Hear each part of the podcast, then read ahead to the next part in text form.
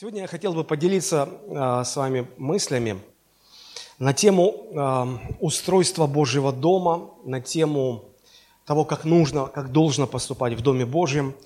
Мне кажется, это очень э, важные соображения, важные откровения. И я молю Господа, чтобы Он помог мне максимально просто, ясно и доступно донести вам эти мысли. Тему своей проповеди я назвал так.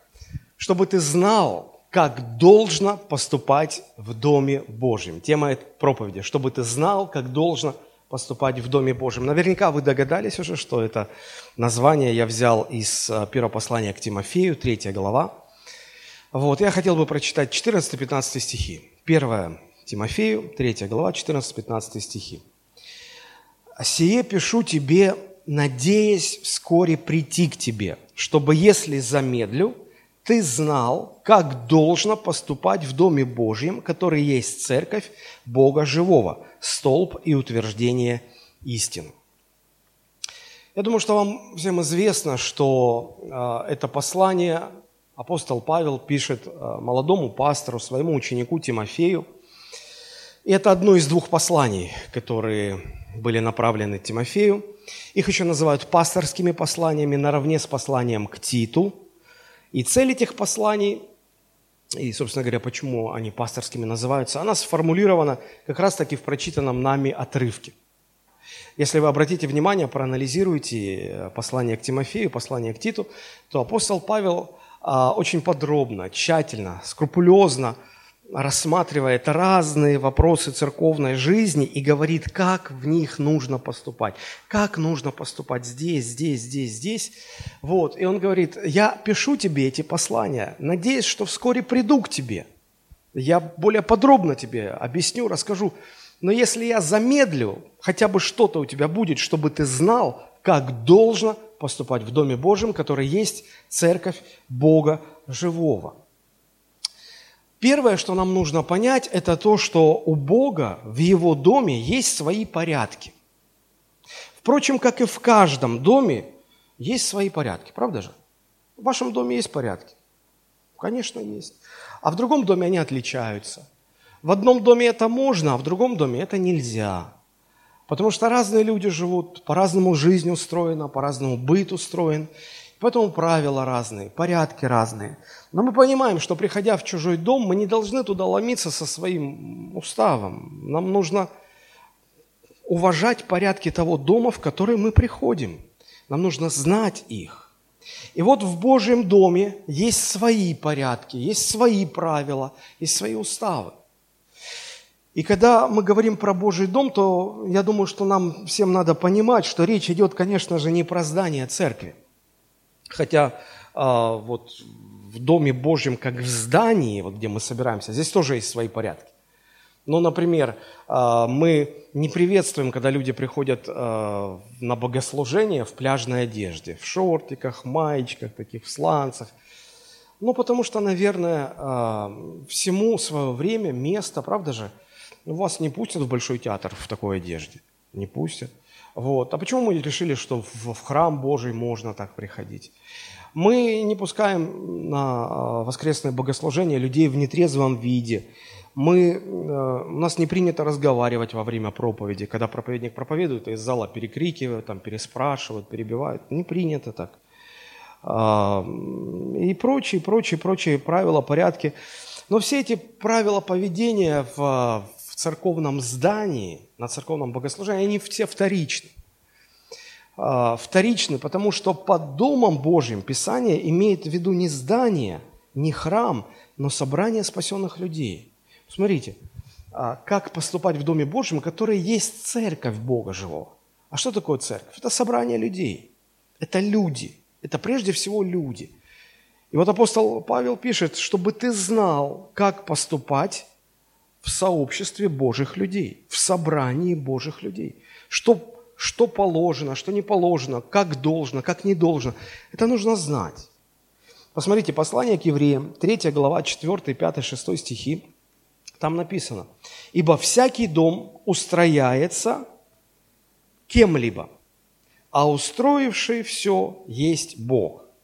Если мы немножко там пропустим про Моисея, 6 стих. «Дом же его мы». Смотрите, «Дом же его мы, если только дерзновение и упование, которым хвалимся, твердо сохраним до конца». То есть Дом Божий – это собрание людей, спасенных людей, которые прилагают все усилия для того, чтобы сохранить а, то спасение, которое дано нам Христом. Для того, чтобы удержать, твердо сохраним до конца спасение. Если мы сохраняем, да, мы Его люди, мы церковь, мы члены церкви, мы Его дом, мы люди, Его дом. И вот когда Павел пишет, чтобы ты знал, как поступать в Доме Божьем, он имеет в виду именно вот это, как поступать, а, какие отношения, какие правила есть между, между верующими, а, которые из себя представляют церковь. Вот в этом сообществе людей, которое называется Церковь Христова – как поступать? Сама вот эта фраза «знать, как поступать» предполагает наличие определенных правил, правда же? Правил, законов, постановлений, уставов, писанных, неписанных. Это должно быть. И вот если мы говорим, что Дом Божий – это сообщество спасенных Христом людей, а мир, который, в котором церковь находится – это тоже сообщество людей, не спасенных, неверующих, которые отрицают Бога, не живут с Ним в гармонии, то вот эти два таких больших, разных очень сообщества, церковь или Божий дом и мир, как сообщество неспасенных людей, эти два сообщества, они очень разные, потому что живут по разным правилам, по разным законам, у них ценности разные, у них законы разные. И вот э, мы должны это очень хорошо понимать. Прообразом э, или указанием на церковь, на то, что церковь совершенно отделена, она другая, она не такая, как мир, являются слова, которые мы находим в Ветхом Завете. Книга Исфирь, 3 глава, 8 стих, когда помощник царя Артаксеркса Аман решил истребить евреев, уничтожить вообще этот народ весь, он вот какую характеристику дает еврейскому народу – в глазах своего царя. Исфирь 3.8. «И сказал Аман царю Артаксерксу, есть один народ, разбросанный и рассеянный между народами по всем областям царства твоего. И законы их отличные от законов всех народов. И законов царя они не выполняют. И царю не следует оставлять так их. Ну, вы понимаете, чему дальше идет. Но я хотел бы обратить ваше, ваше внимание на то, что а, этот Аман, он, он понимал, что евреи какой-то особенный народ. Часто, когда народ лишался своей земли, своего государства, теряли государственность, они, они э, рассеивались по разным народам, и есть такое понятие ассимилировались. То есть они растворились. Вот знаете, как в Америку приезжают а, различные ну, народы, представители различных народов. Приезжают французы, итальянцы, немцы, русские, э, китайцы, японцы, разные-разные люди. Это страна иммигрантов. И вот первое, второе поколение, там еще видно, кто есть кто. А пятое, шестое, седьмое, десятое поколение, все, они Americans, они все американцы. Все, какое там уже происхождение, уже не, они настолько слились в одну эту общую культуру, что их уже не отличить. Вот с евреями такое никогда не происходило. Никогда. В каком бы народе они ни были, где бы они, как бы они ни были рассеяны, они всегда оставались евреями. Всегда. И поэтому Аман говорит, есть один народ, он рассеян везде, везде, везде, везде, среди всех народов. И вот смотри, и законы их отличны от законов всех народов. У меня вопрос, почему они не ассимилировались с другими? Потому что у них законы другие. И они свято эти законы чтили, соблюдали. И именно приверженность этим законам, правилам, установлениям, порядкам позволяла им сохраниться и не раствориться в других народах. Это указание на церковь, потому что сегодня а, есть Христов народ, есть один народ, Христов народ, который рассеян по всем народам, по всем государствам, по всем странам, между всеми народами – и вот э, законы этого народа, Христова народа, они отличаются от законов мира. Они не такие. И вот церковь только тогда не сольется с этим миром, и только тогда сможет устоять в этом мире, если она, как и еврейский народ, будет придерживаться своих законов, порядков, установлений, правил. Что это за правила? А вот о них же говорит апостол Павел. Я хочу, чтобы ты знал, как должно поступать в Доме Божьем. Это предполагает наличие этих законов, правил, постановлений. И вот если христиане, каждый из нас, каждый верующий в Доме Божьем будет знать, как поступать в Доме Божьем, Опять же, не говорю только про воскресные богослужения. Я говорю просто как церковь в целом, как собрание людей. Если мы будем знать, знать, знать и соблюдать, тогда никогда мир не проникнет в церковь. Мы никогда не, не растворимся в этом мире. Церковь будет а, свята и непорочна. Церковь будет стоять как столб и утверждение истины в этом мире, если будут соблюдены эти законы, эти порядки. Иначе церковь ассимилируется. Иначе мир начинает проникать в церковь. Как кто-то сказал, это не беда, когда э, корабль э, ну, находится в океане. Это не страшно. Он будет плыть, он для этого создан. Беда начинается, когда океан проникает внутрь корабля. Тогда корабль тонет. Вот так же и церковь. Не беда, что церковь в этом мире. Она Христом послана в этот мир. Она должна быть в этом мире. Но когда мир начинает проникать в церковь, вот тогда беда. Вот тогда церковь потонет. А чтобы этого не произошло, нужно знать, как поступать в Доме Божьем.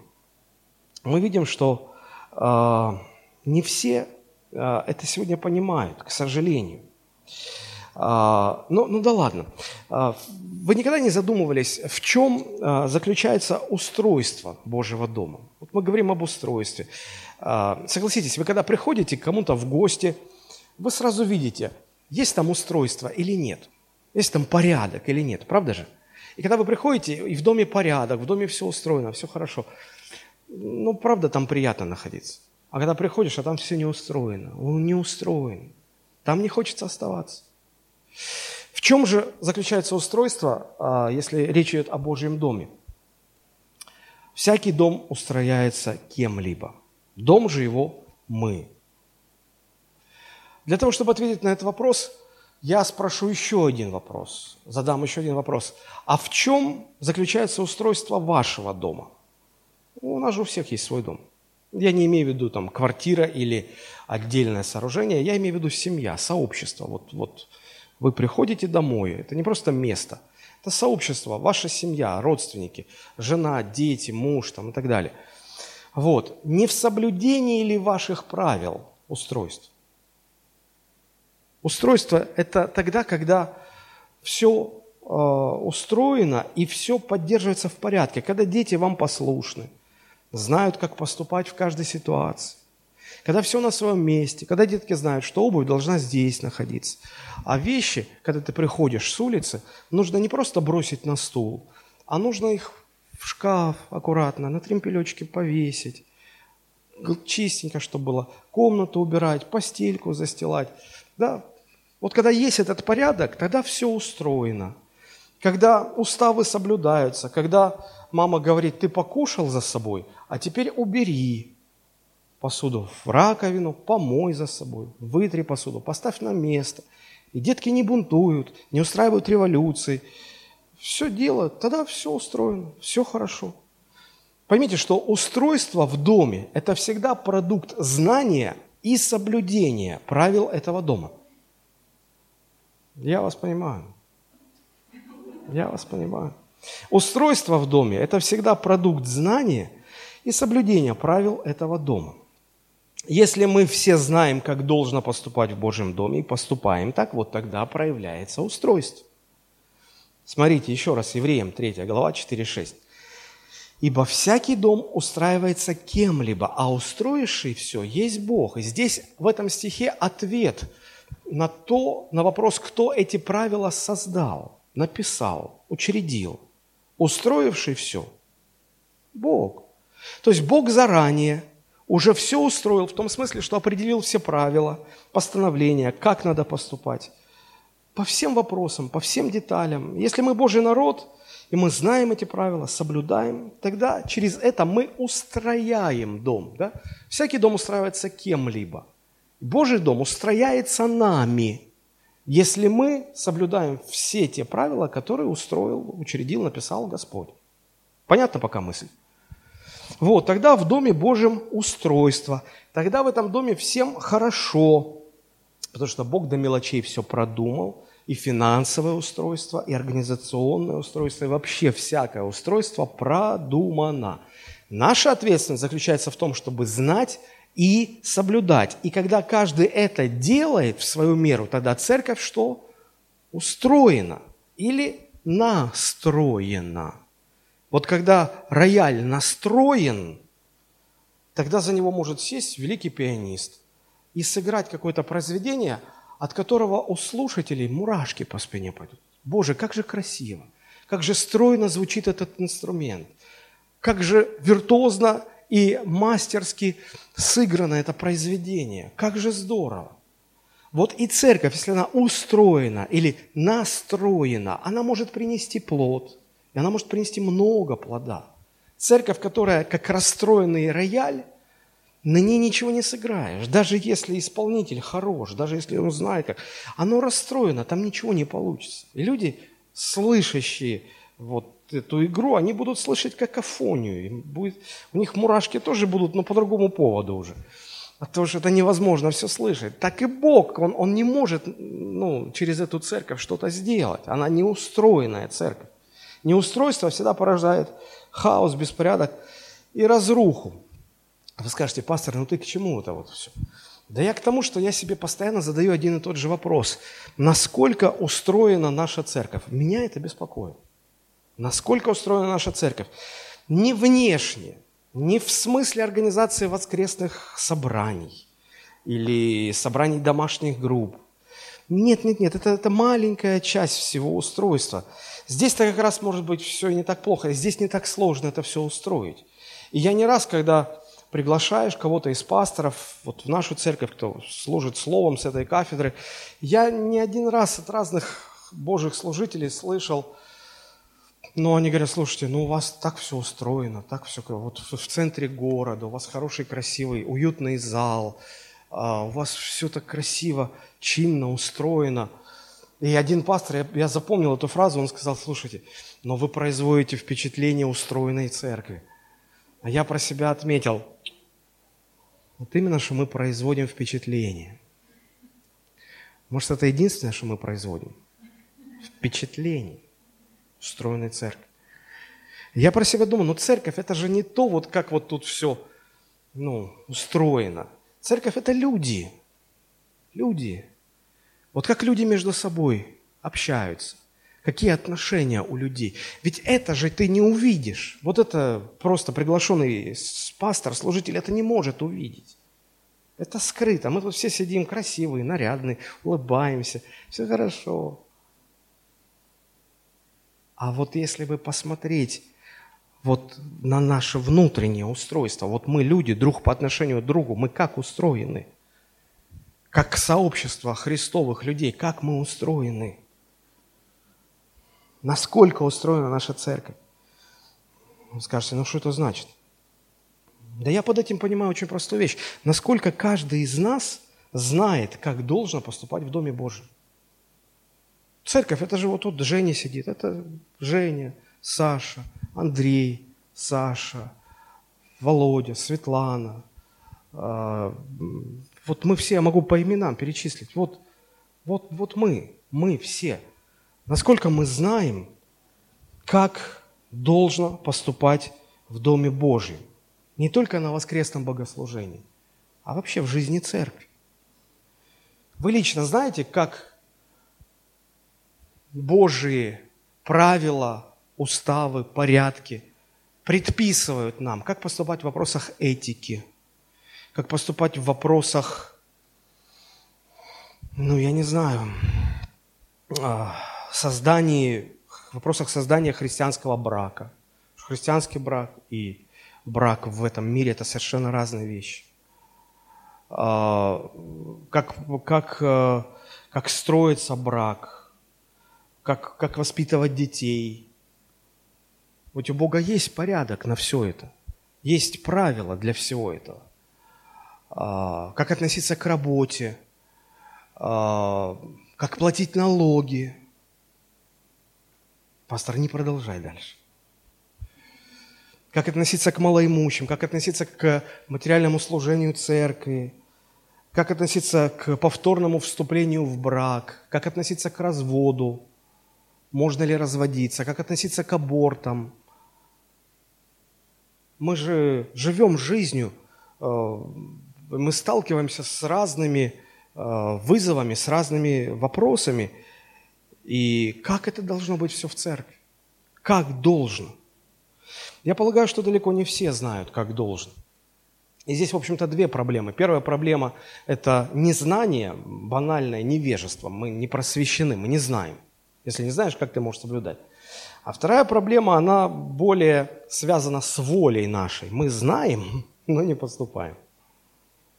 Как помните, Христос рассказал притчу, отца было два сына, и отец устал в поле работать и просит помощи, и говорит сыновьям, идите со мной, помогите, поработайте – и один сказал, хорошо, отец, пойду.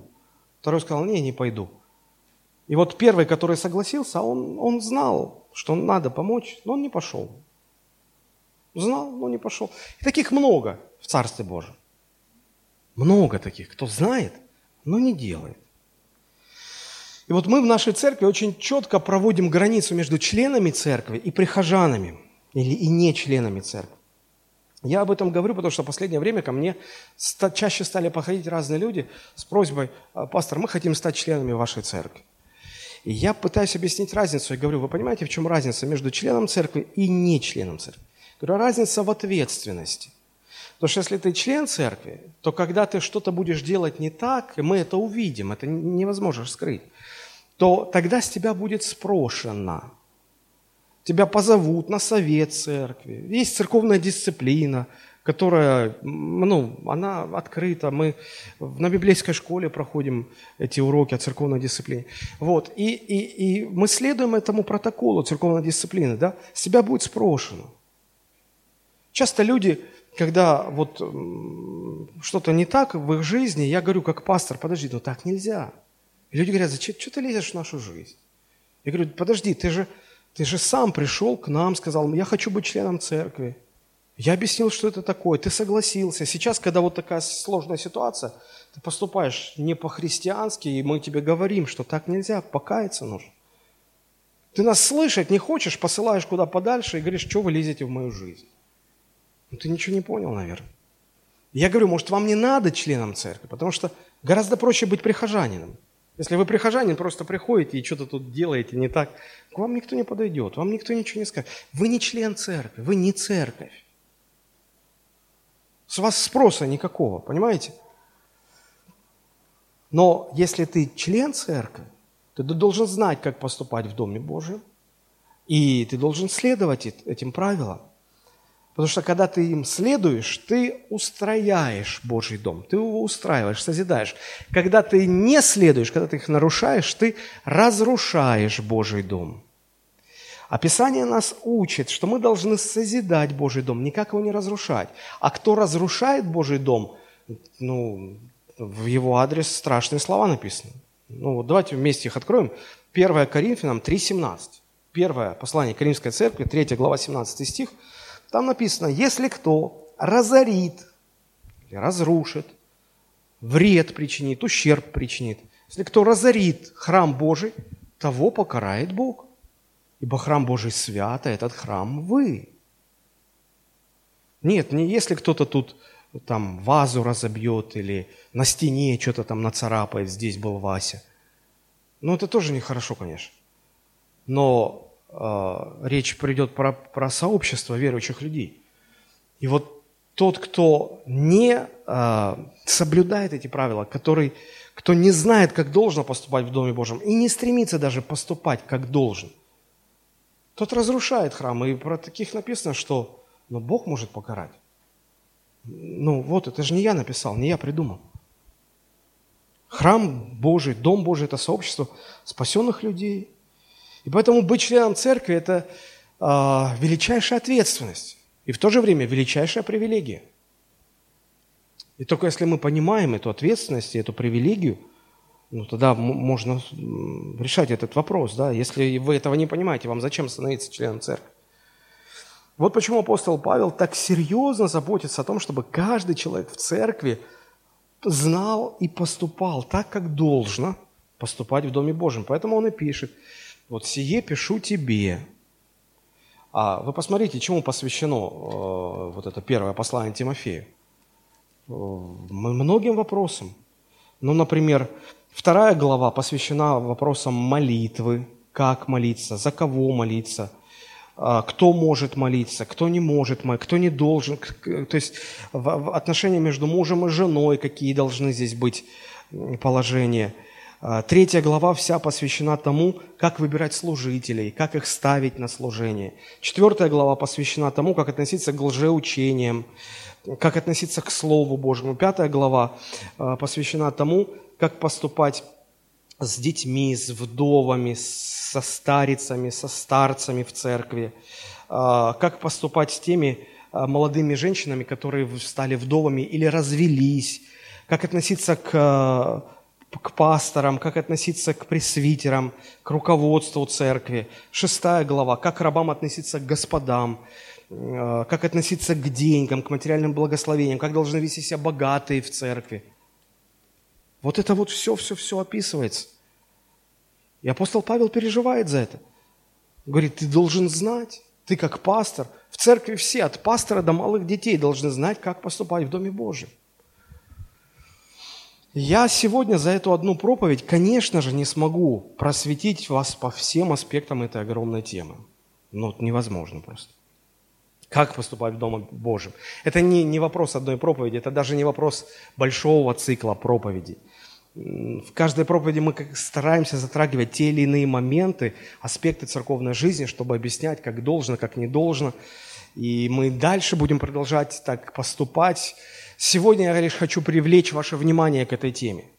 Привлечь ваше внимание, чтобы вы задумались, а знаю ли я, как должно поступать в Доме Божьем? И поступаю ли? Потому что если я знаю и не поступаю, я разрушаю, я не созидаю. И за это Бог может покарать, в конце концов. -то. Поймите, мы сообщество спасенных Христом людей и должны жить не по законам этого мира. Речь не о том, что нам не нужно соблюдать государственных законов. Как раз таки наоборот, Библия учит соблюдать все государственные законы. Библия учит почитать правителей, царей, а, руководителей. Все это на своем месте – я говорю про... Мы должны быть законопослушными гражданами своей страны. Я говорю о, о том, а, что правила, касающиеся морально-этических норм, а, вопросов устройства а, жизни Божией и жизни в Доме Божьем. Потому что мы-то разные, мы раз, очень разные. Мы, мы, мы, мы живем в церкви, и это очень сильно отличается от того, как люди живут в мире, потому что в мире девиз такой «моя жизнь, мои правила». Там же люди живут, отрицая Бога, не считаясь с Ним, ни, ни во что ставя Его Слово. Но в церкви все наоборот, мы уже не живем по своим правилам. Мы не живем по своим правилам, по своей воле. Мы себя отвергли. Это первое требование следования за Христом. И мы живем теперь по воле Христа. Наш девиз – Его жизнь, Его правила. Он Господь. Мы Ему подчиняемся. Мы не используем Его как силу, сверхъестественную силу, для того, чтобы жить, как нам хочется. Нет. Мы свою жизнь подчиняем того, чтобы, для того, чтобы делать то, что хочет Он. В этом большая разница. И вот мой призыв сегодня заключается в том, чтобы мы учились познавать, как должно – поступать в Доме Божьем. Здесь возникает следующий законный вопрос. А как познавать? Откуда познавать? Как это практически устроено? И совершенно понятно, что здесь два, а, есть два уровня. Ну, во-первых, это уровень самопознания, когда мы сами читаем Слово Божие, когда мы сами просвещаемся, и мы что-то понимаем, не понимаем, задаем вопросы, спрашиваем. И вот здесь, э, когда мы что-то не понимаем, а, мы переходим на другой уровень, на уровень ученичества, когда в церкви Бог поставил пасторов, наставников, служителей, и они просвещают. Смотрите, а, апостол Павел просвещает Тимофея, Говорит, я хочу, чтобы ты знал, как должен поступать в Доме Божьем. Это, это Павел Тимофею рассказывает. И точно так же пасторы учат людей в церкви, как должно поступать. И вот это вот очень важно. Я хотел бы э, посвятить сегодня, может быть, ну, сам, ну, остаток этой проповеди а, вопросу, э, может быть, отношения к Божьим служителям, отношения к пастору или к пасторам, э, старшему пастору, пасторам домашних церквей. Какова роль пасторов в устройстве Божьего дома?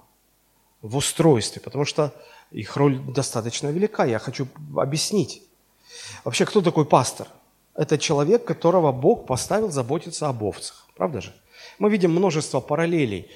А, почему вообще э, так, такая, такое сравнение? Значит, а, наставника сравнивают с пастухом, и людей церкви сравнивают с, с паствой, с овцами. А, потому что действительно очень, очень много общего. Как стадо овец не может выжить само по себе без пастуха, так и в церкви люди не могут без пасторов – а, пастух направляет овечек, кормит их, а, заботится об их безопасности, защищает от волков, об их здоровье и так далее, и так далее. Несет ответственность за них. Точно так же и пасторы а, в отношении членов церкви. Есть интересная особенность. Э, я слышал, как рассказывали люди, которые ну, пасли овец. Они знают, что такое пасти овец. Они говорят, если овца сама упадет, ну или ну, просто вот овца упала, ее сбили с ног, она упала она не может сама встать. Кошка упадет, может сама встать. Собака упадет, может сама встать. Многие животные, падая, могут вставать. Овца, если упадет, она не может сама встать. Если ее никто не поднимет, она так и останется лежать. Она, волк ее может задрать. Она кушать не может, она жить не может. Она просто пропадает, погибает. Вот. И примерно так же человек, если он духовно упал и нет пастора, он практически обречен. И вот Писание чрезвычайно ясно и многократно говорит об этих вещах, что без пасторов нет, Бог потому пасторов и поставил. И вот есть одна фраза в Писании, которая трижды употребляет, трижды повторяется. Вот я хотел бы сейчас обратить ваше внимание на эту фразу. А, первоначально она встречается в книге пророка Захарии, 13 глава, 7 стих. Захария 13.7, там написано «Порази пастыря, и рассеются овцы». А, следующее место Матфей 26, 31. Тогда говорит им Иисус, «Все вы соблазнитесь обо мне в эту ночь, ибо написано, поражу пастыря и рассеются овцы стада». И то же самое у Марка 14, 27. «И говорит им Иисус, все вы соблазнитесь обо мне в эту ночь, ибо написано, поражу пастыря и рассеются овцы». Давайте порассуждаем, как, как следует понимать этот принцип. Порази пастора и рассеются овцы. Я думаю, что здесь есть два уровня понимания – но первый уровень – это понятно. Здесь мы понимаем на первом уровне поражение пастыря, как его физическое устранение. Ну, вот Христа забрали от учеников, и ученики разбежались. Да? То есть забрать руководителя церкви, это значит обезглавить церковь. И поэтому раньше пастырей во время гонений их арестовывали, их отправляли в ссылку, в лагеря, в тюрьмы. И церкви, оставаясь без пастырей, они рассыпались, потому что некому было заботиться о людях. А, пастор может заболеть и умереть. И, кстати, сегодня а, смертность среди пасторов в молодом возрасте, она очень растет.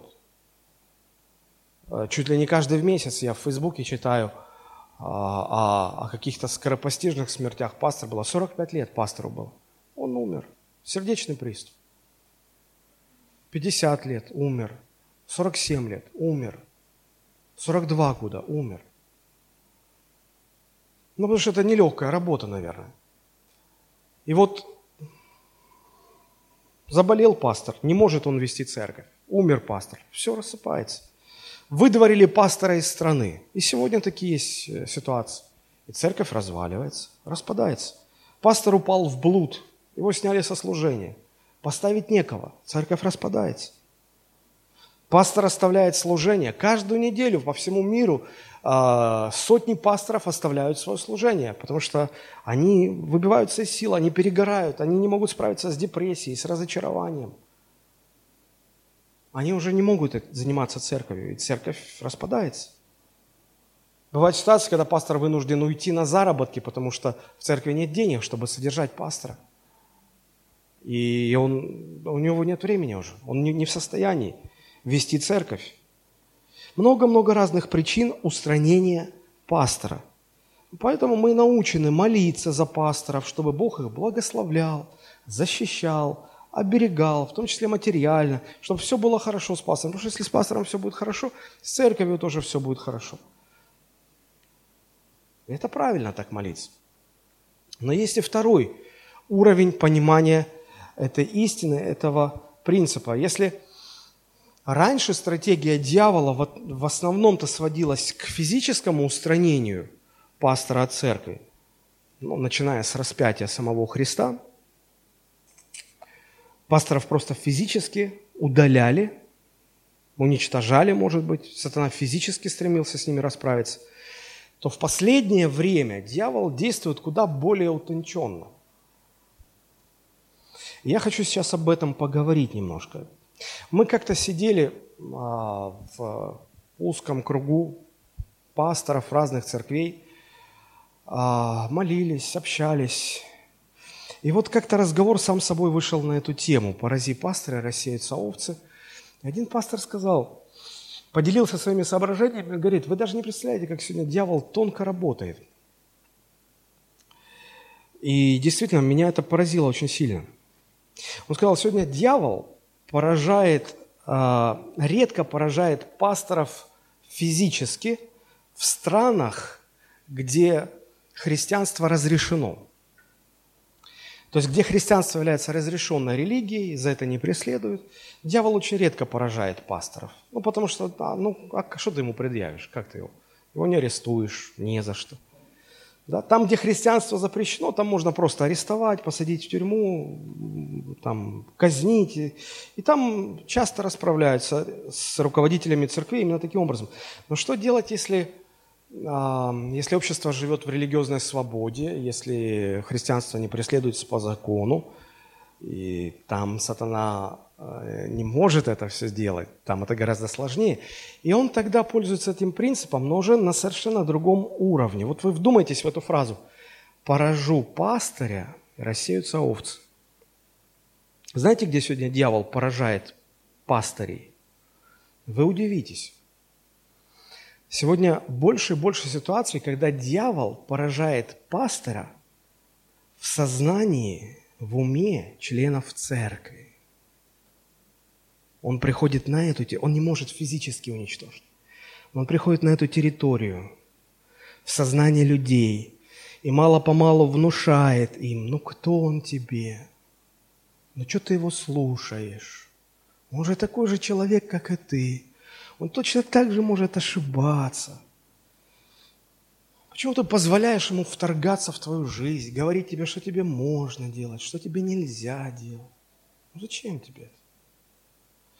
Это со времен Христа еще. Помните, когда фарисей пригласил Христа в гости и не оказывая ему почтения, даже ноги не умыл, и тут врывается женщина, блудница, и бросается к ногам Христа, рыдает, слезами омывает ноги, волосами головы. И все же знают, что это за женщина. Все знают, что это развратница, блудница, проститутка. И они все так боятся, им кажется, что если даже они посмотрят на нее, они осквернятся. И вот этот хозяин этого дома, знаменитый, известный фарисей, он сидит и сам в себе, он позволяет дьяволу принизить Христа, поразить Христа в его сознании. И у него звучит в его уме – если бы этот человек был пророком Божьим, то он знал бы, кто и какая женщина прикасается к нему. Фу! Если бы. И с тех пор это пошло. Если бы этот пастор был действительно Божьим человеком, он бы так, наверное, не поступал бы. Дьявол дожидается момента, когда человек что-то делает не так в церкви, и пастор это видит, и пастор делает замечания, призывает к порядку, к дисциплине, и говорит, так нельзя. А дьявол продолжает шептать и говорить, послушай, посмотри, я же тебе говорил, пастор злой, он не любит людей. Он вообще вас всех использует. Вы, дурачки, не понимаете, он вас всех использует, он хочет большую церковь построить, имя себе сделать, а вы так, расходный материал. Это все накручивается, накручивается, накручивается. И дьявол сегодня поражает пастыря в сознании верующих людей. Знаете, почему он так делает? Он всегда так поступает, когда не может справиться с пастором, ну, как с таковым, когда пастор чисто живет, перед Богом живет, когда он безупречен, когда он, ну нет за ним ничего, и дьявол ничего не может сделать поэтому, и это не по зубам ему. И тогда он начинает поражать его в сознании людей, за которых он несет ответственность. И он так сделал с Богом. В самый первый раз дьявол провернул такую вещь с Богом. Потому что он не мог поразить Бога, он, он не мог с Богом ничего, ну это совсем не по зубам ему задачка. И вот сатана тогда начинает поражать Господа в сознании первых людей. Он подходит к Адаму, он подходит к Еве и говорит, а подлинно ли сказал Бог? Вы же люди.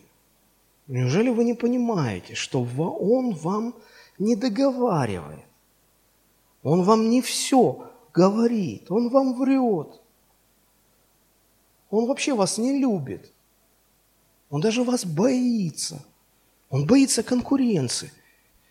Он вам сказал не есть плодов с дерева жизни или с дерева познания добра и зла, потому что, потому что он же, он вам сказал, что вы умрете. Не, не, вы не умрете. Вы просто станете как он. А он боится. Конкуренции боится. Он злой. Он плохой. Он вас не любит. Поймите, когда дьявол не может поразить пасторов в непосредственном противостоянии, он всегда будет стремиться это сделать в сознании людей, в сознании членов церкви, за которых этот пастор несет ответственность. Этот метод он применял множество-множество раз в истории. Посмотрите, числа 16 глава, первые три стиха. Книга числа – это Ветхий Завет – мы сначала из 16 главы посмотрим, а потом из 12. А, числа 16. Смотрите, как начинается. А, это 16 глава. Корей, сын Ицгара, сын Каафов, сын Левин, и Дафан, и Аверон, сыны Елиава и Авнан, сын Халефа, сыны Рувимовы, восстали на Моисея, и с ними из сынов Израилевых 250 мужей. Посмотрите, 250 человек – это немало.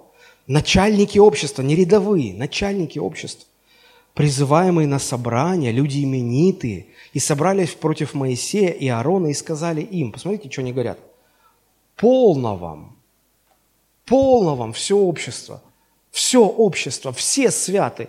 Среди всех Господь. Почему же вы, ты в основном, Моисей, почему ты ставишь себя выше народа Господня?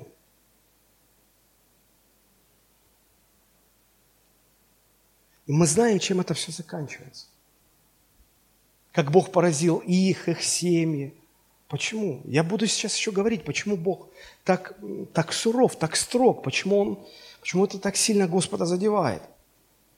Немножко раньше, 12 глава, а, там не только ну, сторонние люди против Моисея, самые близкие. А, родной брат Моисея, Аарон, родная сестра Моисея, Мариам, они вдвоем тоже позволили дьяволу поразить Моисея в их сознании. И посмотрите, ты сначала сам недоволен, Потом ты обсуждаешь это с близким кругом, со своей семьей. Потом это в церковь просачивается. Потом это идет дальше, дальше, да. Ты уже не стесняешься говорить. Посмотрите, 12 глава числа. «И упрекали Мариам и Аарон Моисея за жену Ефиоплянку, которую он взял себе». Казалось бы, ну, ну что ты, пред, ну, жена, ну, Бог дал ему такую жену. Ну, не еврейка она, ну, ефиоплянка она, ну, что это такое? И сказали – это только предлог. А по, по факту вот что. И сказали, одному ли Моисею говорил Господь? Не говорил ли он и нам? И услышал это Господь. Мы думаем, что Бог как-то не обращает внимания на что мы говорим. Бог слышит все, что мы говорим. Моисей же был человек кратчайший из всех людей на земле. И сказал Господь внезапно Моисею и Аарону и Мариаме. Смотрите, одному ли Моисею, говорит Господь. А вот тут Господь сразу троим сказал. И сказал Господь, выйдите вы трое к скинии собрания. И вышли все трое. И сошел Господь в облачном столбе, и стал у входа скинии, и позвал Аарона, Мариаме, вышли оба. И сказал, слушайте слова мои. Если бывает у вас пророк Господень, то я открываюсь ему в видении, во сне говорю с ним. Но не так с рабом моим Моисеем. Он верен во всем доме моем. Устами к устам говорю я с ним, и явно, а не в гаданиях, и образ Господа он видит. Как же вы не убоялись упрекать раба моего Моисея? Как вы позволили дьяволу поразить вас вот здесь вот? И воспламенился гнев Господень на них, и он отошел, Бог отошел. И облако отошло от скини, и вот Мариам покрылась проказой, как снегом. Аарон взглянул на Мариам, и вот она в проказе. И сказал Аарон Моисею, «Господин мой, не поставь нам в грех, что мы поступили глупо и согрешили. Не попусти, чтобы она была как мертворожденный младенец, у которого, когда он выходит из чрева матери своей, истлела уже половина тела». Сразу же начинает бояться. И возопил Моисей Господу, говоря, «Боже, исцели ее». Смотрите, у Моисея не было никаких претензий. У Моисея не было. Даже, ну, если бы Моисей был злорадный человек, он бы сказал, ну что, все, допрыгалось, ну, теперь получай. По делам тебе, справедливо тебе Господь воздал. Иди теперь. Моисей, это если бы Моисея что-то было против него, но его же не было ничего. Он за него молится. Смотрите, он возопил, говорит, возопить, это не то, что... Это, я даже боюсь сейчас вот возвысить так голос, чтобы это было как возопил. И он возопил к Богу и говорил, Господи, Боже, исцели ее. И Бог спорит с Моисеем. Смотрите, если бы отец ее плюнул ей в лицо, то не должна ли бы она была стыдиться семь дней? И так пусть она будет в заключении семь дней вне стана, а после опять возвратится. И пробыла Мариам в заключении вне стана семь дней, и народ не отправлялся в путь, доколе не возвратилась Мариам. Бог ее исцелил потом. Я к чему все это говорю? Когда когда, когда люди позволяют дьяволу поражать их наставников у них в сознании, тогда в жизни этих людей приходят бедствия. Бедствия приходят. Посмотрите, а, теперь вторая часть этой фразы «поражу пастыря, рассеются овцы». А, смотрите, после поражения пастыря рассеиваются овцы. Поражу пастыря, рассеиваются овцы. Но если речь идет о поражении пастора в сознании одного человека, какие овцы рассеиваются? Он один, какие овцы рассеиваются? От того, что в сознании одного порази, поражен пастор, ну, вся церковь не развалится. О, о каких овцах идет речь? Вот здесь очень интересно. Дело в том, что овцы в Писании всегда были символом материального благополучия, благословения, достатка. А, хочу вам напомнить одну историю. Помните, когда царь Давид пришел, он еще не был царем а, официально, он пришел к Навалу просить у, Навала материальной помощи, когда у того была стрижка овец. Посмотрите, 1 Царство 25, со 2 по 8 стихи. «Был некто в Маоне, а имение его накормили. Человек очень богатый». Смотрите, человек очень богатый. Теперь внимание, в чем заключалось богатство, в чем оно измерялось. У него было три тысячи овец и тысяча коз, и был он при стрижке, овец своих накормили. В овцах измерялось богатство, в количестве овец. И сказано, что он был при стрижке овец. Стрижка овец это, ну, это символ того, что... Это как сегодня вот вам удалось заключить отличнейшую сделку, и вы получили уже с нее прибыль. Ну вот, вот такое что-то сегодня. Имя человека того Навал, имя жены его Авигея, эта женщина была весьма умная, красивая лицом, а он человек жестокий злой нравом. Он был из рода Халева. И услышал Давид в пустыне, что Навал стрижет овец своих. Вот нам эта фраза «стрижет овец своих» нам ни о чем не говорит. Тогда это людям говорило, что у Навала куры денег не клюют. У Навала полно денег. У Навала преуспевание, избыток у Навала. Стрижет овец своих. А Давид был в бедственном положении тогда. И послал Давид э, десять отроков и сказал Давид отрокам, «Пойдите на кормил к Навалу и приветствуйте его от моего имени и скажите, мир тебе, мир дому твоему, мир всему твоему. Ныне я услышал, что у тебя стригут овец, то есть у тебя есть деньги.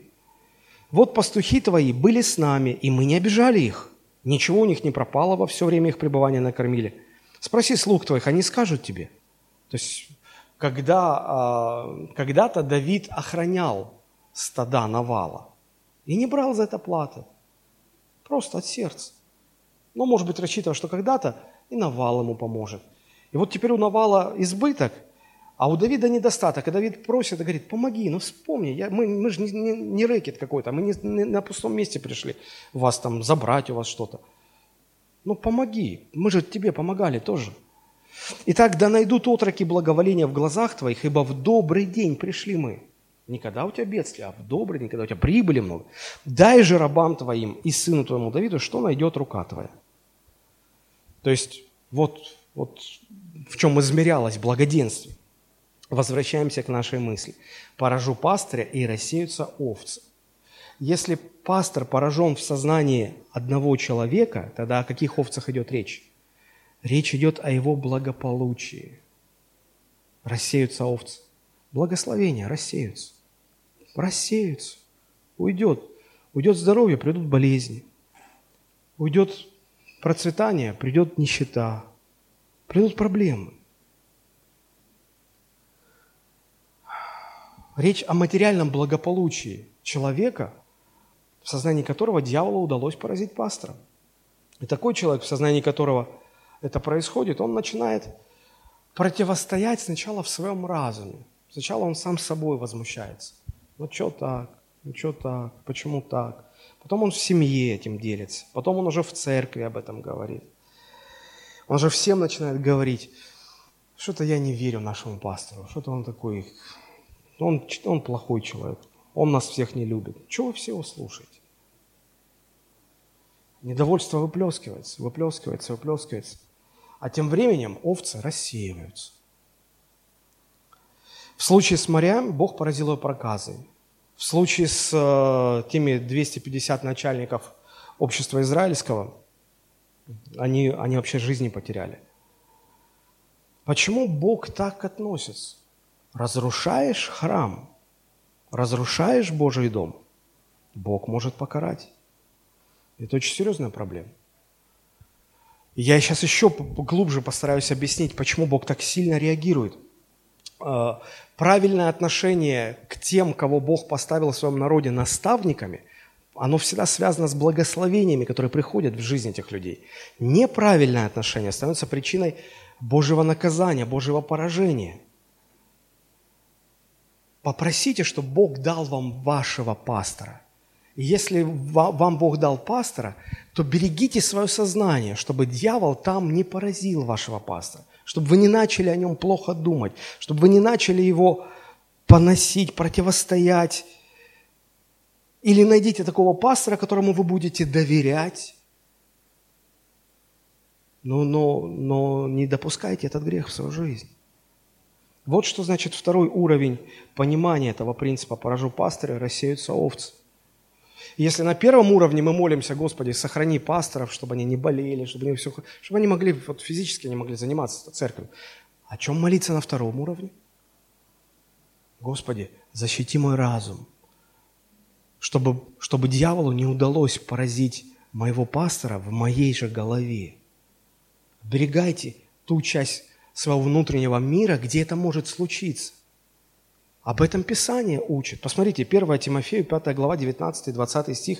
Там сказано, обвинение на пресвитера, то есть на пастора, на служителя, не иначе принимай, как при двух или трех свидетелях. Согрешающих обличай перед всеми, чтобы и прочие страх имели. Читаю в современном переводе. Жалобу на старейшин принимай только в том случае, если ее подтвердят два или три свидетеля. То есть, если Просто кто-то придет и говорит, а ты знаешь, какой, что пастор сделал? Смотрите, жалоба, поношение.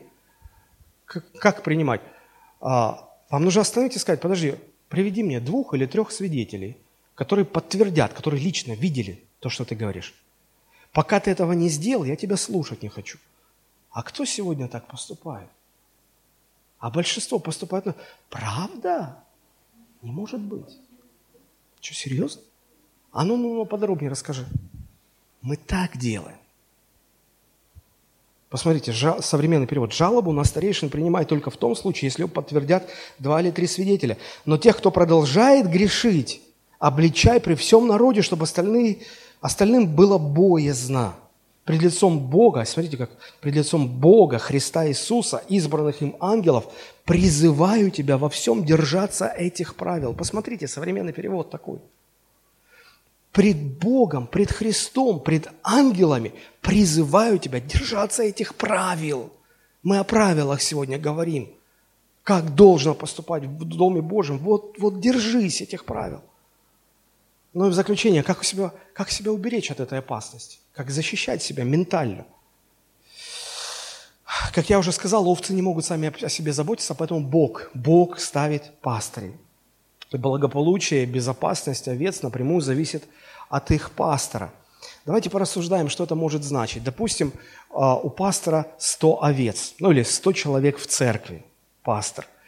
И Бог поставил этого пастора, чтобы он восполнял нужды этих 100 овечек. То есть источник э, благословения для этих 100 человек, вот пастор, получается, да? Э, как вам кажется, но какими качествами должен обладать этот один человек, которого Бог ставит пастором, чтобы он был в состоянии позаботиться о, о нуждах ста человек? Какой-то особенный должен быть, наверное. Ну, ну, непростой, наверное, да? А если тысяча человек в церкви, как один, он даже выслушать их всех в месяц всех не сможет. Как им помочь? То есть, если так рассуждать, если рассуждать, что источник благополучия этой тысячи человек – это пастор, тогда Богу нужно на позицию пастора вставить суперменов. Правда же? Каких-то супер человек с какими-то суперспособностями. Но мы же понимаем, это же очевидно, что пастор не может быть суперменом. Он такой же обычный человек, как и все остальные, со своими слабостями, со своими проблемами – он должен быть духовно зрелым, он должен иметь хорошую подготовку, это все на своем месте. Но даже если у него хорошая подготовка, даже если он очень хороший, он не может, он, он не в состоянии позаботиться о сотнях людей. Он просто человек. А что это означает? А это означает то, что источником восполнения нужд и решения проблем этих людей паствы, этот источник не в пасторе, он в Боге, который поставил пастора – он в Боге, который стоит за пастором. А пастор лишь посредник, лишь связующее звено, канал для обретения этой помощи и благодати. Вот именно в таком ключе надо и рассматривать пастора. И потому, когда Аарон, э, Мариам, они чего-то начинают говорить на Моисея, они не против Моисея, они против того порядка, который Бог установил. Бог сказал, я вот его ставлю. Я его ставлю. Если ты не соглашаешься, ты не с ним не соглашаешься, ты со мной не соглашаешься, ты с моим порядком не соглашаешься. Моисей был пастором двух с половиной миллионов человек. Два с половиной миллиона человек. Как он всем мог помочь? Он даже однажды молился и, и плакал в молитве, Господи, я что, ну, родил этот народ, как я могу нести все его нужды? И Бог говорит, да, ты не можешь. Ты не можешь. Это мой народ. Ты лишь канал, через который я могу этот народ благословлять. И вот смотрите, когда народ отвергал Моисея, я говорил и объясню, почему Бог так, Бога так сильно это задевало. Да потому что речь вообще шла не про Моисея.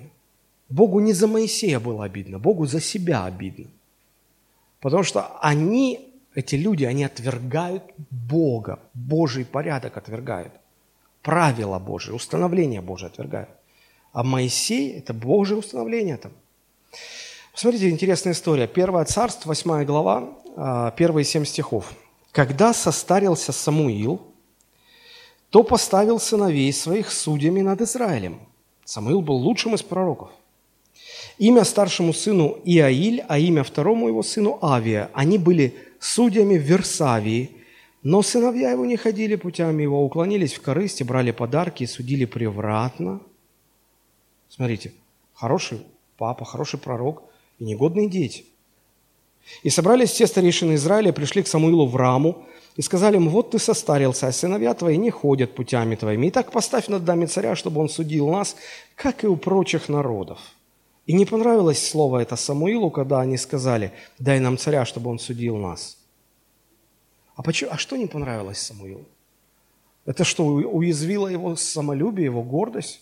Как это, я же ваш пророк? Нет. Да за себя Самуил не переживал вообще ни капельки. Он переживал за то, что фактически они отвергают Божий порядок. Порядок Божий они отвергают. И поэтому Самуил молится Господу. Посмотрите, и сказал Господь Самуилу, послушай голоса народа во всем, что они говорят тебе, ибо не тебя они отвергли, но отвергли меня. Люди против кого выступили? Самуила. А по факту, а как Бог на это смотрит? А Бог говорит, да они не тебя отвергли, меня. Они меня отвергли. Потому что это я установил такой порядок, а они его не хотят. И вроде бы причина поступка этого народа понятна. Ну, по-человечески, согласитесь, можно понять. Ладно, если бы Самуил продолжал всем управлять, они не против люди, а также сыновья, а сыновья что-то не справляются. Ну, не справляются. И вроде оправдано. Надо что-то делать. И вот они пришли просить царя. Люди притыкаются на слабостях пасторов. Это было тогда, это есть и сегодня. Они говорят, ну, пастор тоже человек, пастор может ошибаться. Совершенно верно. Может ошибаться, будет ошибаться. Но если это все, что вы видите в своем пасторе, обыкновенного человека со своими слабостями, если это все, что вы видите за своим пастором, тогда печально. Потому что, отвергая пастора, вы отвергаете Божий порядок. Помните, Анна принесла маленького Самуила. Пророк Самуил, когда он маленький еще, она его посвятила Богу и отдала на попечение священника Илия. А священник был, прямо скажем, не очень.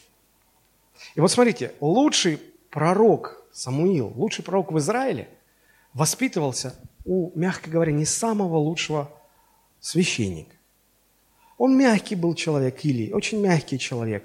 И он страдал грехом попустительства. У него были дети, священники, негодяи, которые бесчинствовали. И он им говорил, детки, ребятки, не надо так, не надо. Они говорили, папаня, рот закрой, мы сами с усами знаем, как нам поступать. Ну так нельзя, ну что же вы. Так, все, иди, батя, пока по-доброму. Ну, примерно так там было. И он ничего не мог сделать. Но вы скажете, а почему тогда Бог так допускает? Почему Бог взращивает своего лучшего пророка под попечением такого ну, нехорошего священника? Почему Бог такое допускает? Да потому что Бог работает через людей, а люди всегда несовершенны. Бог и рад бы поставить совершенных людей. Ну, вы мне скажите, где их взять? Ну, кроме вас, конечно. Где взять Богу совершенных людей? Их нету. И поэтому Бог пользуется несовершенными. Нам нужно научиться за несовершенными служителями видеть Божье устройство, то, что Бог их поставил. Если мы их отвергаем, мы Божье устройство отвергаем. А уж Бог, поверьте, со своими служителями сам разберется. Это, это другая, отдельная песня. Еще одно интересное наблюдение. Ладно, когда у Илия, не очень хорошего папы, сыновья становятся не очень хорошими священниками, да? А как у Самуила? А почему у Самуила? Самуил-то хороший был. Почему у него дети такие же стали? Я не знаю, прямого ответа Писание не дает, но а, что-то мне подсказывает, это мое предположение. Это мое предположение. Я не говорю, что так говорит Библия, это мое предположение. Мне кажется, Самуил, возрастая и понимая, он же уже Бог с ним разговаривал, он видел, он видел, как ведут себя дети Илия, и, возможно, он в своем сознании, он допустил эту мысль, ну как же он так? Ну почему же он? Ну что же он так? Ну он же, ну так же нельзя. Что он там, почему он так? И вот он допустил это поражение своего наставника у себя в сознании. Поражен, поражен пастор, рассеиваются овцы. Никогда не забывайте, овцы рассеиваются. И, и может быть поэтому вот таким своим поведением Самуил так и не смог защитить духовно своих сыновей. И они стали такими же, такими же, как те, кого он осуждал в своем сознании. Это очень серьезная вещь. Как же, как же, как же противостоять этому? Как не допускать поражения пастора в своей голове? А, гораздо легче, когда мы понимаем, что пастор всего лишь посредник. Что мы приходим не к пастырю, мы приходим к Богу. К Богу, который поставил этого пастора. И почитая этого Божий выбор этот, мы почитаем Бога, Божий порядок. Мы почитаем Божий порядок. Это, это чрезвычайно важно. Это чрезвычайно важно. Никогда не оправдывайте свое непослушание и непочитание своего пастора слабостями и его несовершенствами. Не оправдывайте. Как-то подобный вопрос. Хотя нас так и тянет. Но он же, ну посмотрите, но он же такой. Да, он такой, но это не оправдывает тебя. Такой вопрос однажды или такая ситуация сложилась, и Христос высказался на эту тему. Матфей 23, 23 глава, первые три стиха. Тогда Иисус начал говорить народу и ученикам своим и сказал, «На Моисеевом седалище сели книжники и фарисеи. Итак, все, что они велят вам соблюдать, а они велят, соблюдайте и делайте. По делам же их не поступайте, ибо они говорят и не делают». Смотрите, он не призывал к революции, он не сказал, да скиньте вы этих священников вообще. Что их терпеть? Они все идиоты. Не, он говорит, не-не-не, оставьте их, это Божий порядок. Люди несовершенны, да. Они-то вас учат правильно? Правильно учат. Вот и поступайте. То, что они сами неправильно поступают, вот так не делайте. То есть Христос не революционер, Он не призывает там к каким-то восстаниям. Наша проблема в том, что мы только и видим, что несовершенство наставников своих. Вместо этого нам нужно фокусироваться на Божьем порядке, который Бог установил. Вот посмотрите, одно место, которое поможет нам понять. 1 Иоанна 4,20. Первое послание Иоанна 4,20. «Кто говорит, я люблю Бога, а брата своего ненавидит, тот лжец. Ибо не любящий брата своего, которого видит, как может любить Бога, которого не видит?» Немножко запутано, но постарайтесь понять. Смотрите, человек говорит, я Бога люблю, а брата ненавижу. Почему люди так говорят? Откуда рождается это заблуждение? Потому что мы понимаем, Бог хороший, его я люблю, а человек этот плохой. Ну, он же, что он плохой, вы же не станете отрицать, что он плохой. Плохой. Он мне гадость сделал. То я его ненавижу, но Бога я люблю. А апостол говорит, так не может быть. Так не может быть. Ты любишь Бога, а брата нет. Такого быть не может. А как это понять? Вы когда-нибудь фотографировали на, а, на фотокамеру, где можно настраивать фокус? Знаете, если я поставлю здесь человека сейчас, да, вот прям вот в метре от меня, и, и, и буду смотреть в камеру, настраивать, я могу фокус настраивать так, чтобы он вот рядом от меня четко был в фокусе, да? А весь остальной зал размытый был. Или я могу фокус направить на зал, на, на, на самого дальнего человека, тогда вот э, человек передо мной, который стоит, он будет размыт. Понимаете, о чем я говорю, да? То есть фокусировка либо туда, либо сюда. И вот смотрите, что получается. Когда мы фокусируемся на недостатках ближнего, вот мы говорим, мы не можем его любить, то у нас размытым остается то, что на заднем плане. А что на заднем плане? А на заднем плане Божий порядок и Божья заповедь. А, заповедь какая? Если ты любишь Бога, ты должен любить и ближнего. Потому что если ты отказываешься ближнего любить, ты идешь против Бога. Ты восстаешь против Бога, ты нарушаешь Его заповедь. Если ты Его заповедь нарушаешь, ты Его любить не можешь. И вот это где-то там размыто у нас. А у нас на первом плане, вот он, недостаток, человек во всем своем недостатке. Во всех своих недостатках. Мы на нем сфокусировались. И мы даже не понимаем, что фокусируясь на его недостатках, ненавидя его, мы при этом думаем, что Бога мы все равно любим. Не-не-не-не-не. Ненавидя Его, ты нарушаешь Божий порядок. А Бог сказал всех любить. А ты на этом не сфокусирован. Поэтому как любить тех, кто, кто нам зло причиняет? Не фокусируйтесь на, на недостатках людей, фокусируйтесь на Боге. Он сказал всех любить, значит, я буду всех любить. А он же плохой, буду плохого любить. Почему? Бог так сказал. Я его люблю. Понимаете, в чем разница? Это важно. Настраивайте правильно фокус.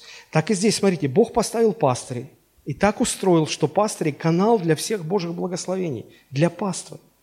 Где ваш фокус? На Боге и Его порядке или на недостатках самого пастора? Неправильный фокус – вы фокусируетесь на недостатках пастора, и все, и дьяволу удается поражать пастора в вашем сознании. И потом пошли рассеиваться овцы. Вот и все. Поражу пастора, и рассеются овцы. Очень хороший пример история Неимана. Помните? Э, четвертая книга царств, пятая глава. Четвертая книга царств. Давайте мы... Я понимаю, что уже все, сейчас мы заканчиваем. Но это важный момент. Четвертое царств, пятая глава с первого стиха. «Неиман, военачальник царя сирийского, был великий человек у господина своего и уважаемый, потому что через него Господь, Господь дал победу сириянам. И человек сей был отличный воин, но прокаженный». Так всегда бывает. Человек ого-го, но что-то не так. Сирияне однажды пошли отрядами и взяли в плен из земли израильской маленькую девочку, она служила жене Неимановой. И сказала эта маленькая девочка госпоже своей, «О, если бы господин мой побывал у пророка, который в Самарии, то он снял бы с него проказу его». И пошел Нейман и передал это господину своему, говоря, так и так, говорит, девочка, которая из земли израильской, сказал царь сирийский Нейману, пойди, сходи, а я пошлю письмо. Когда ты болен, ты хватаешься за любую зацепку. А я пошлю письмо к царю Израильскому. Он пошел, взял с собой 10 талантов серебра, 6 тысяч щиклей золота, 10 перемен одежд. И при нем, то есть, когда у нас проблема, мы тыкаемся, как слепые котята, и часто не туда. Ты к Нейману иди, вот, к этому, к, к пророку иди, к Елисею. Что ты к царю идешь? Ну и царь это выслушал, 7 стих, прочитал письмо, разодрал одежды свои, говорит, я что, Бог, чтобы умершлять и оживлять? Что вы ко мне посылаете? Вы войны ищете? 8 стих. «Когда услышал Елисей, человек Божий, что царь израильский разодрал одежды свои, то послал сказать царю, для чего ты разодрал одежды свои? Пусть он придет ко мне и узнает, что есть пророк в Израиле». Ну, выпрямилась дорожка. «И прибыл Неиман на конях своих, на колеснице своей, и остановился у входа в дом Елисеев».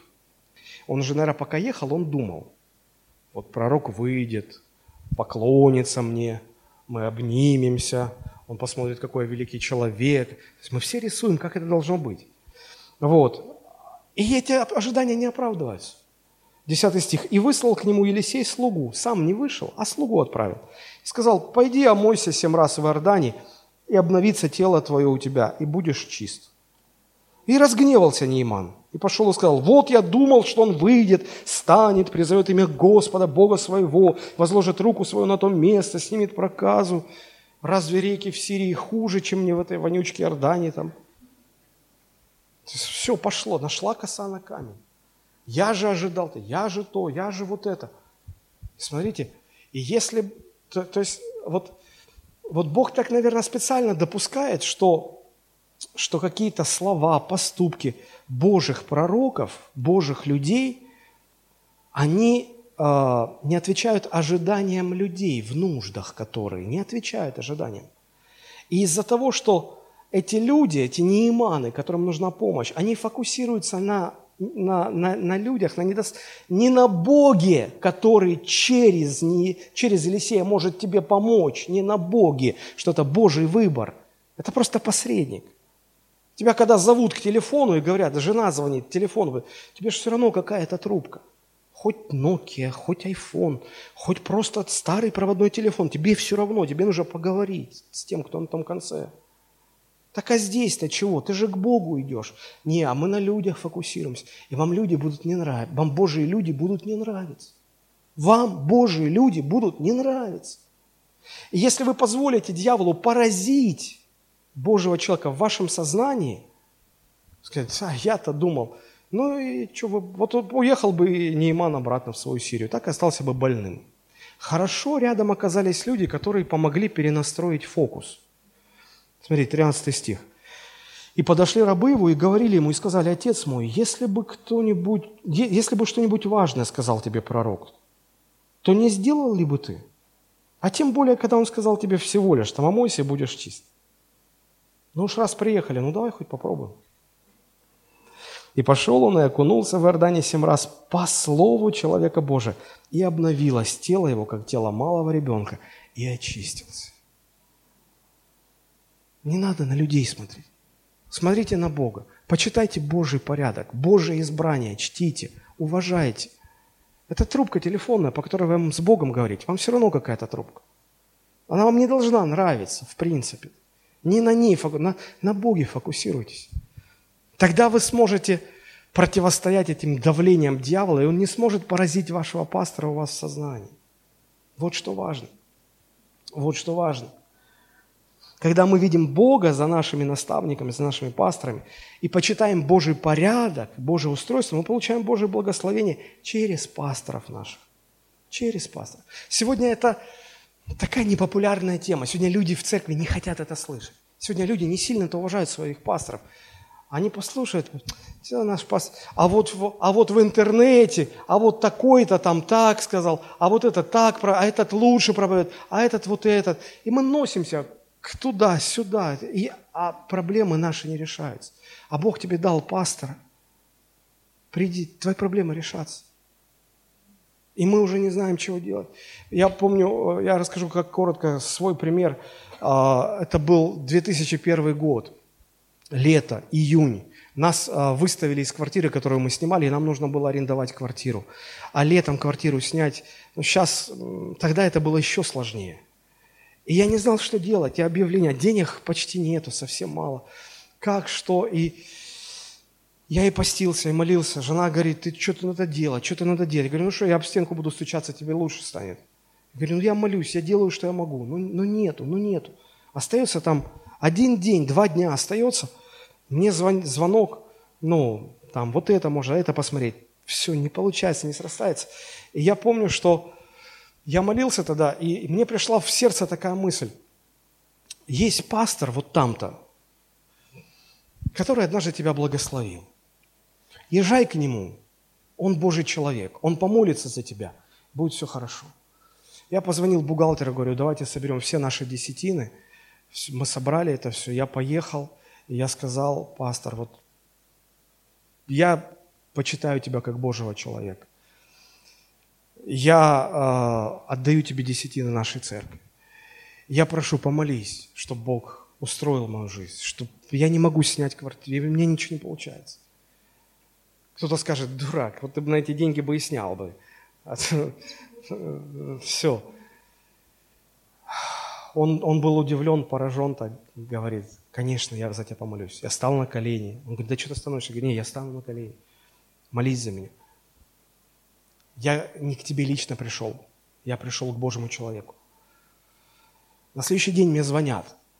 Есть квартира в Дагомысе, трехкомнатная. Я говорю, нет, трехкомнату мы не потянем. Да давай, поезжай, посмотри. Приезжаем, смотрим, ну хорошая квартира, все, говорят, 2000 э, за год сразу долларов. Это тогда, 2001 год. Я говорю, да нет у меня денег. Ну нет, нет, все. Я думаю, господи, ну как, что мне с этим делать? На следующий день звонок, Говорят, приезжай, ты нам понравился. Я говорю, да у меня нет денег. Я говорю, у меня даже сейчас вот нету денег за, за месяц заплатить. Там меньше 200 долларов. Приезжай все равно. Приехали, поговорили. Он говорит, я вот тебе верю. Вот я верю, что ты меня не кинешь. Я говорю, ну я сейчас займу деньги, отдам тебе, мы будем жить. И вот мы до сих пор там живем, в этой квартире. Я чему говорю, что Бог, Бог у него все решено уже. Он, все, он, он, он приготовил, ну, как все. Он, он дал пасторов. Не смотрите на них, как на людей. Смотрите на них, как на телефонную трубку между вами и Господом. Чтите Бога, чтите Божий порядок. И вы увидите, как а, овцы ваши не будут разбегаться, все будет хорошо. Я знаю много людей, у меня нет просто времени сейчас все это рассказывать, которые просто с ничего, с нуля начинали, но просто прих... Э, знаю одного человека в Сочи. Он э, вышел из тюрьмы, он отсидел срок, э, прошел реабилитацию, пришел к своему пастору. Говорит, пастор, молись за меня, я хочу человеком стать, хочу бизнес открыть. Расскажи мне, как бизнес строить. И он во всем слушал, слушал пастора. Прошло семь лет. Семь лет прошло. Его ставят а, в одном из районов города главным застройщиком. Главным застройщиком. Удивительно. Мы сами отказываемся, мы сами пропускаем Божье благословение. Хорошо, в принципе, я не буду больше злоупотреблять ваше время. Давайте мы помолимся, давайте мы поднимемся, чтобы ты знал, как должно поступать в Доме Божьем. Ищите, узнавайте Божьи порядки, Божье устройство, стремитесь к этому. А, и, и Бог благословит, и Бог устроит вашу жизнь. Господи, мы благодарны Тебе за Твою любовь к нам и милость. Поклоняемся Тебе, превозносим Тебя. Благодарим Тебя за то, что Ты поставил своих служителей.